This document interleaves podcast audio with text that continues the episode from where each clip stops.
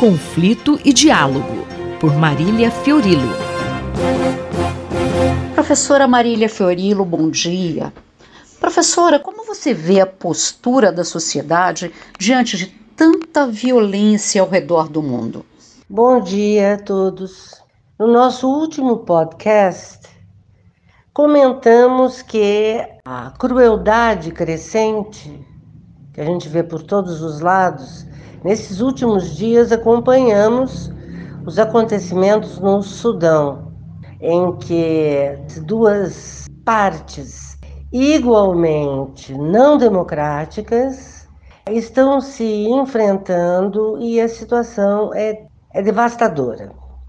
A contrapartida desse aumento exponencial da violência, que nós vamos discutir em mais detalhes, caso a caso, nos próximos podcasts, é uma certa apatia, uma indiferença que acabamos por desenvolver diante de tanta violência, tanta carnificina, morte, fatos hediondos.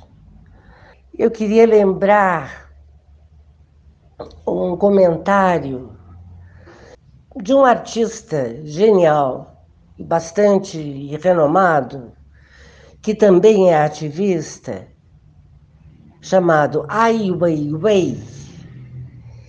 Ele deu uma longa declaração recentemente acusando o Ocidente de estar mergulhado em uma espécie de condição anestésica diante do novo normal da violência. É importante levantar esse aspecto porque não basta apenas que apontemos o dedo para os políticos, os governantes, os terroristas disfarçados de políticos e governantes, e esquecer que a massa das pessoas tem um papel determinante para, se não coibir, ao menos suavizar, amenizar isso.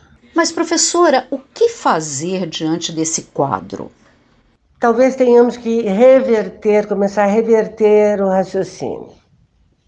Mais uma bala perdida que mata uma criança numa comunidade? Não, não é normal, embora ocorra todo dia.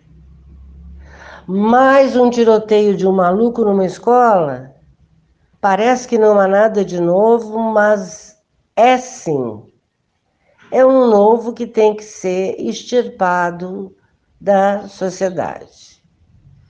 Mais bombardeios letais, refugiados, tráfico humano, civis assassinados mundo afora, vamos parar de considerar isso uma notícia repetitiva e olhar de frente para essa situação, na medida do possível, dando a contribuição que cabe a cada um de nós. Nos próximos, nos dois próximos podcasts, eu vou tratar de dois casos específicos. Obrigada. Esta foi a professora Marília Fiorilo que conversou comigo, Márcia Avanza. Conflito e Diálogo, por Marília Fiorilo.